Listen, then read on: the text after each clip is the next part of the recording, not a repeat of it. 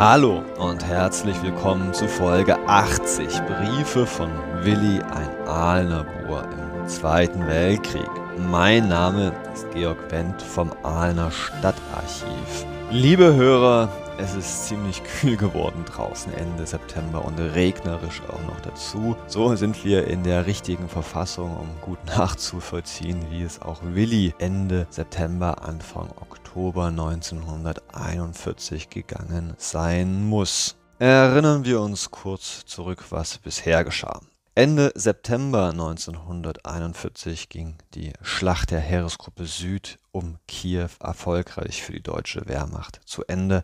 Hitler befahl daraufhin am 30. September der Heeresgruppe Mitte gegen Moskau loszuschlagen. Willi hat diese Entwicklung in der letzten Folge gut antizipiert, schrieb seinen Eltern über den vormarschierenden Truppen, über die eintreffenden Panzer, über die Bewegung gegen Moskau. Nun, am 8. Oktober, schreibt er seinen Eltern über diesen Vormarsch, der also neun Tage zuvor begann. Und wie das so ist im Krieg, wenn die Offensive läuft, haben Soldaten wenig Zeit zum Schreiben. Drum liegt uns für die heutige heutige Folge auch nur ein einziger Brief vor, der aber entsprechend umfangreich ist, indem er diesen Vormarsch mit den buntesten, ja herbst-rot-braunen Farben beschreibt. Die Orte, die Willi dabei besucht, benennt er natürlich aus militärischer Verschwiegenheitspflicht nicht. Dennoch kann man aufgrund der allgemeinen Bewegung der Heeresgruppe Mitte ungefähr eine Linie erahnen, die über die Städtchen Kirov, Suchinitsky bis nach Kaluga bis zum 10. Oktober führen sollte. Damit Sie das auch ein bisschen besser nachvollziehen können, habe ich Ihnen ein entsprechendes Bild, eine entsprechende Karte in die Bilderstrecke Bilder von Willi mit hineingelegt. Aber starten wir nun erstmal mit Willis Brief vom 8. Oktober 1941 von einem unbekannten Ort.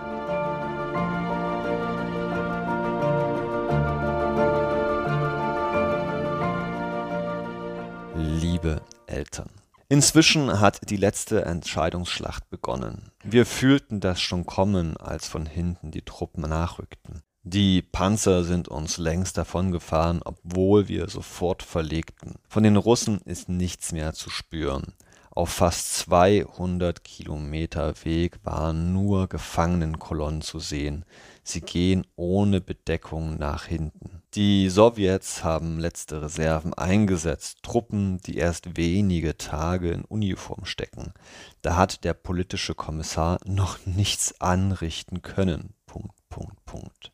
Liebe Hörer, damit Sie sich vielleicht eine Vorstellung über das Ausmaß dieses Sturms auf Moskau machen können, ein paar Zahlen für Sie. Am 30. September starten 1,9 Millionen deutsche Soldaten Richtung Osten und treffen da auf 1,25 Millionen Rotarmisten auf eine Front, die über viele hundert Kilometer verlief. Hauptziel war es zunächst, die die Truppen im Raum Priansk und Vyasma, im Fall von Willi war das vor allem Vyasma, zu binden, zu umzingeln, also einzukesseln und dann den Vormarsch gegen Moskau fortzusetzen.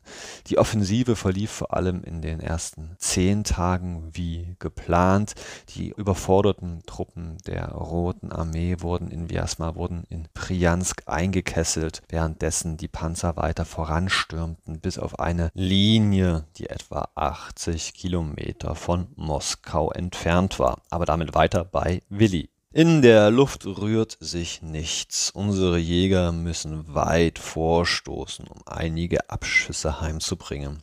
Die Sowjets weichen auch hier, wie auf der Erde, dem Kampf aus. Stalin versucht zu retten, was noch zu retten ist, aber unsere Stukas sind in unvorstellbaren Schwärmen da. Wir selbst haben keine Arbeit mehr. Der Feind macht nichts mehr. Es geht mit Riesenschritten zu Ende. Bis ihr meinen Brief erhaltet, werden wohl schon die ersten Erfolge bekannt sein. Wir sehen auf unsere Fahrten wieder mal russisches Land, Alles ist dasselbe wie an der Grenze am Bug. Meine Tagebucheinträge unterscheiden sich wenig. Doppelpunkt. Und jetzt zitiert er aus seinem Tagebuch, das wir leider nicht ins Archiv bekommen haben. Wer weiß, wo das wohl liegen mag. Auf der Straße, Punkt, Punkt, Punkt, darf er nicht schreiben, 7 Uhr morgens. In aller Frühe ging's ab. Das Wetter ist herrlich. Führerwetter. Ja, davor hieß es mal Kaiserwetter. Wir fahren die alte Strecke nach R. Ich nehme an, dass es sich um Roslabel handelt. Man kann gewiss eigenartige Stimmungen der Landschaft finden. Herbstliche Laubwälder, malerische, alte, ungepflegte Häuser, Dörfer, doch alles ist so weit verschwendet den Raum. Dann 90 Minuten später, ostwärts um halb neun. Leider kommen wir nimmer durch R. -Punkt, also Roslavel. Eine halsbrecherische Umfahrt auf Feldwegen, Notstegen und über Äcker mied die Stadt. Die russische Bevölkerung richtet sich für den Winter ein. Die Strohdächer sind teils neu gedeckt, teils ausgebessert. Das Korn ist abgeerntet und lagert in großen Haufen im Freien. Die Kartoffeln stehen noch. Wir stehen in einer kleinen Ortschaft. Neugierig bestaunen uns die Kinder. Nur noch selten gehen die Menschen barfuß. Die Beine sind bis unter die Knie dick umwickelt und mit Schnüren verbunden. Statt der bei uns üblichen Anzüge werden lange Röcke getragen, die manchmal bis an die Knie reichen. In einem Wald gegen zwei Uhr nachmittags. Landschaft, Wald, Wald, Wald. Lauter kleines Gewächs, Fichten, Kiefern, Birken. Wir fahren lauter einspurige Waldwege, einmal rechts, einmal links. Man weiß überhaupt nicht, wo man hinfährt. Kleine Täler kommen mit modrigen Übergängen. Die Dörfer fallen nicht auf, sie sind ganz zufällig in die Landschaft zerstreut. Die einzelnen Häuser stehen auch grad da, wie es ihnen gefällt, so am Rande der Felder. Man meint, die Felder seien die Hauptsache und die Dörfer gehören als Nebending dazu. Höfe und Bäume mit Obst und Gemüsegärten findet man selten. Nichts lässt sich mit dem Land bei uns daheim vergleichen. Nur über eines da staunen wir. Wie werden die Russen mit dem Bestellen des Landes fertig? Manches bleibt ja doch liegen und die Intensivität der Bestellung ist wohl ganz gering. Trotzdem, die Ländereien sind sehr groß. Manchmal sieht man ringsum nur Stoppelfelder. Die Mittagspause ist schon um. Schnell weiter! Ausrufezeichen.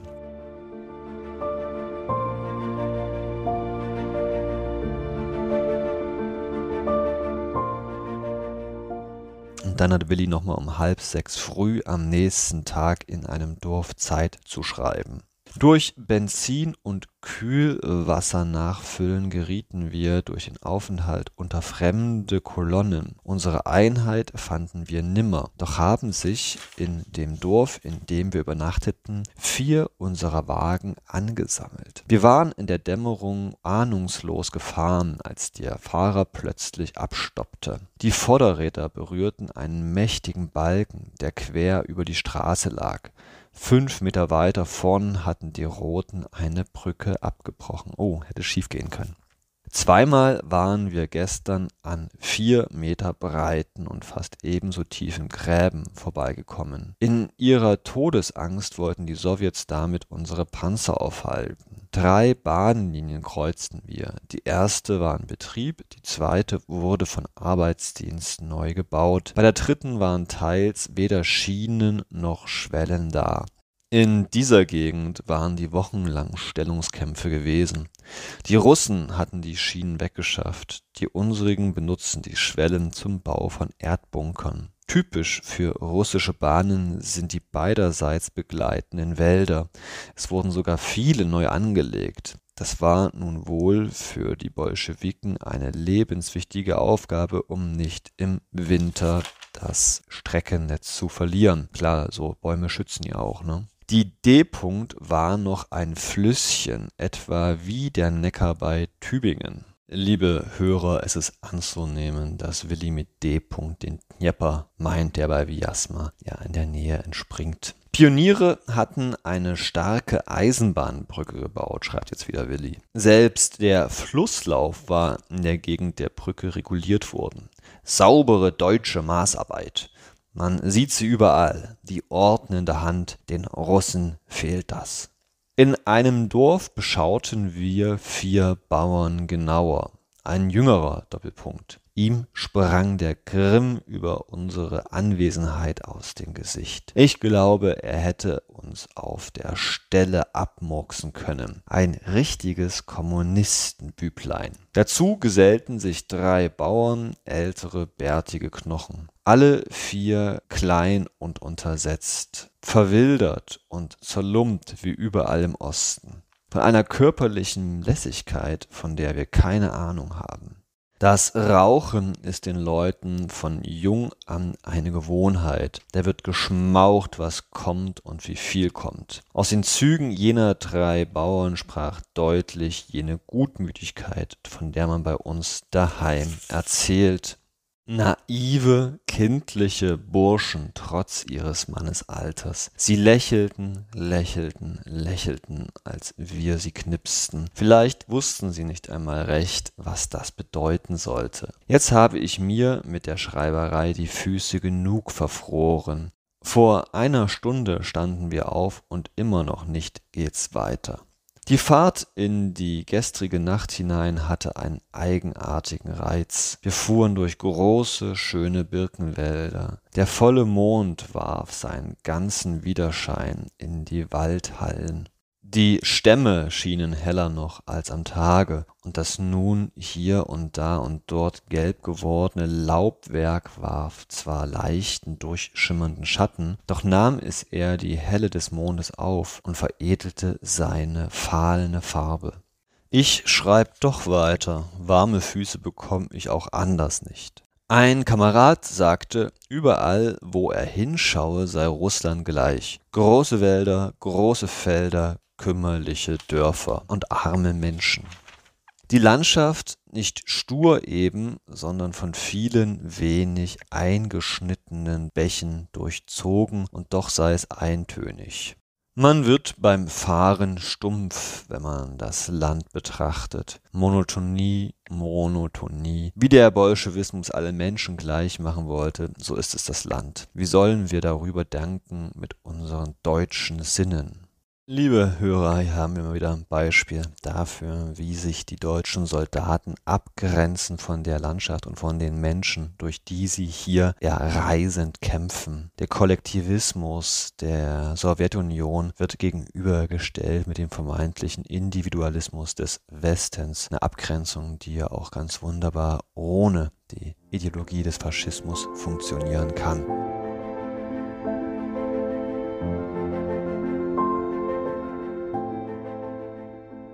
Aber lesen wir weiter bei Willi.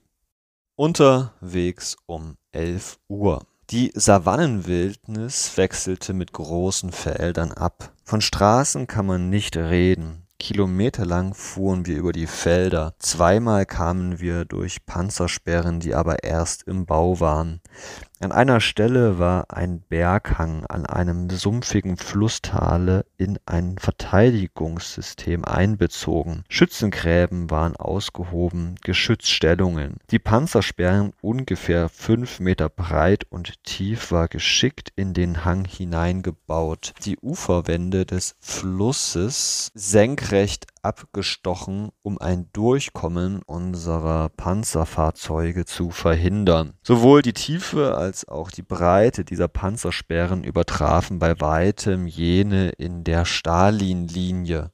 Liebe Hörer, die Stalin-Linie war wie der Westwall eine Verteidigungslinie, die die Sowjetunion seit 1929 an ihrer damaligen Westgrenze zwischen Ostsee und Schwarzen Meer ausgebaut hatte. Diese hatten die Truppen der deutschen Wehrmacht im Verlauf des Julis 1941 überquert.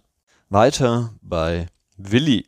Unterwegs um 12.30 Uhr. Wir haben unsere Einheit wieder Lange, lange Autokolonnen reichen bis zum Horizont. Alles stoppt vor einer modrigen Niederung.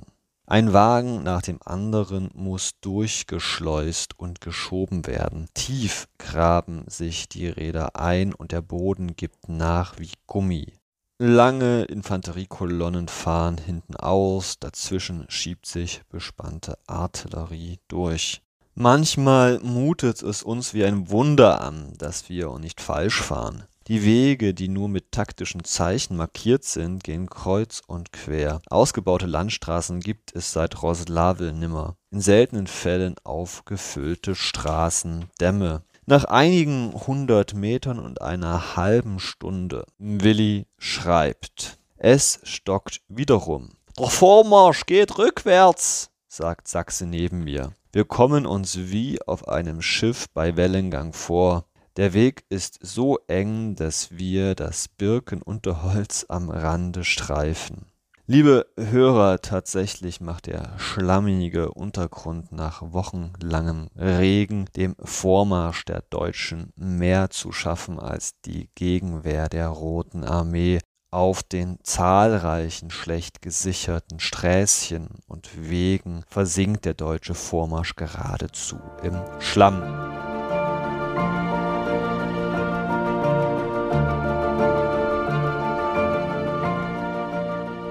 Aber weiter bei Willi. Platz in einem Dorf gegen 15 Uhr. Nur in der Ferne hören wir noch Artilleriefeuer. Vor dem Dorf war eine Munitionskolonne von elf Wagen zerschossen. Große Mengen von Minenwerfer und Gewehrmunition liegen hier. Damit schießt kein Russe mehr. Ein Panzer, der gerade instand gesetzt wird, ist in der Nähe. Ein reparierter Panzer fährt nach vorn.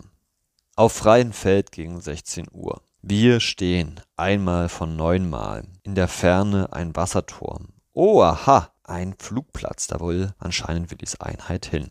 Flugplatz um 20.30 Uhr.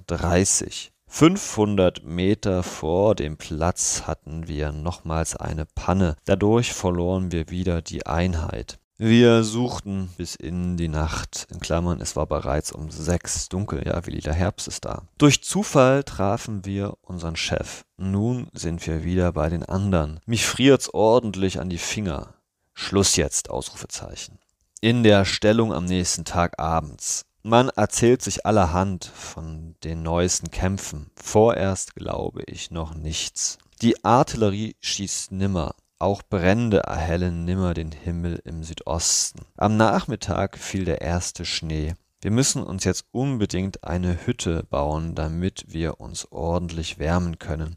Vielleicht kommen auch einige Ruskis, die uns amüsieren wollen. Wenn der Krieg bald alle ist, dann gibt's nichts mehr zum Abknallen. Punkt, Strich, Strich, Strich und Strich. So, liebe Eltern, das waren einige Tagebucheinträge. Hoffentlich könnt ihr euch ein klein wenig eine Vorstellung machen, wie es bei uns zugeht. Eine Hütte haben wir jetzt, es ist mollig warm. Das Holz knistert im offenen Feuer und Sachses Kartoffeln brutzeln darauf.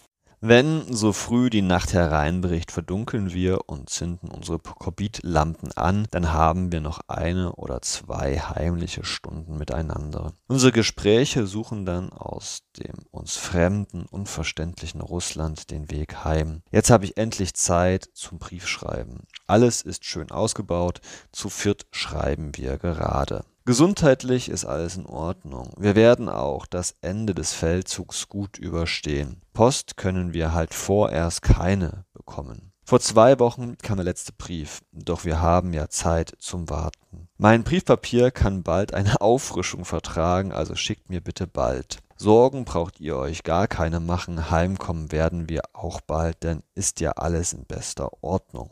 So grüßt euch wieder vielmals und recht herzlich euer Willi. Fassen wir also kurz zusammen, liebe Hörer. Der Sturm auf Moskau hat begonnen. Die Schlachten und Vyasma und Briansk werden gerade geschlagen und Willis Einheit befindet sich auf dem Vormarsch durch das ländliche Russland auf Moskau zu, ist wohl jetzt nur noch kaum 150 Kilometer von der russischen Kapitale am neuen Standort, wohl etwas vor Kaluga entfernt und nun damit beschäftigt, den Winter auch möglichst gut zu ertragen. In der neu gebauten Hütte in diesem Unterstand auf den Willi an späterer Stelle noch zu sprechen kommen wird. Ich danke Ihnen wie immer für Ihre Aufmerksamkeit. Wir hören nächsten Sonntag wieder voneinander. Erlauben Sie mir ganz, ganz kurz zum Schluss auf einen kleinen Vortrag hinzuweisen. Am 6.